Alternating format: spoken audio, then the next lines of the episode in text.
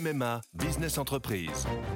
Je suis à Angers avec Hélène, une agente immobilière qui a pris une décision. Oui, cette année pour mon entreprise, c'est décidé, c'est MMA. Ah oui, on peut savoir pourquoi? Parce que comme moi, mon agent MMA d'Angers est sur le terrain et il est venu expertiser les besoins de mon entreprise pour adapter au plus juste mon contrat d'assurance. C'est décidé, c'est MMA. Voici l'éditorial du samedi 19 novembre.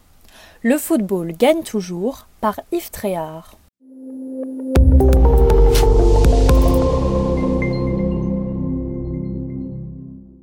Le coup d'envoi d'une Coupe du Monde de football inédite va être donné ce dimanche au Qatar. Pour la première fois de son histoire, la compétition se déroulera alors que l'hémisphère nord s'apprête à entrer dans l'hiver et dans un pays du monde arabo-musulman. Jamais, non plus, l'épreuve du sport le plus pratiqué sur la planète n'avait eu lieu dans un État aussi jeune, né en 1971, et aussi petit en superficie, comparable à l'île de France. Celui-ci n'a qui plus est aucune tradition sportive.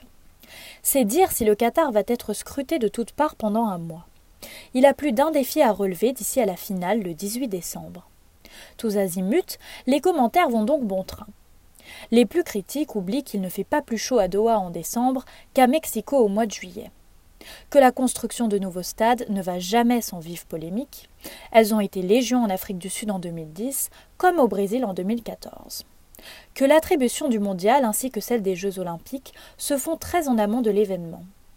En 2018, la Russie de Vladimir Poutine, qui a vu la France triompher, occupait déjà le Donbass et la Crimée. Cela n'avait pas empêché les supporters du monde entier d'affluer par millions. Bien sûr, le football vit avec son époque. Il en est même le miroir à plus d'un titre. Mais son génie fait qu'il gagne toujours sur toute autre considération.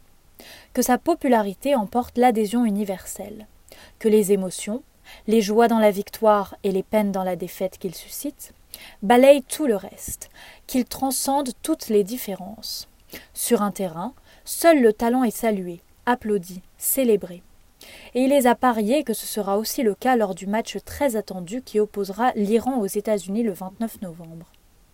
Dans ce mondial des premières fois, on voudrait enfin que les Bleus parviennent à conserver leur trophée de champion. Après les Italiens en 1934 et 1938, puis les Brésiliens en 1958 et 1962, ils seraient alors la troisième nation à réussir cet exploit. On vibre d'ores et déjà à cette idée-là.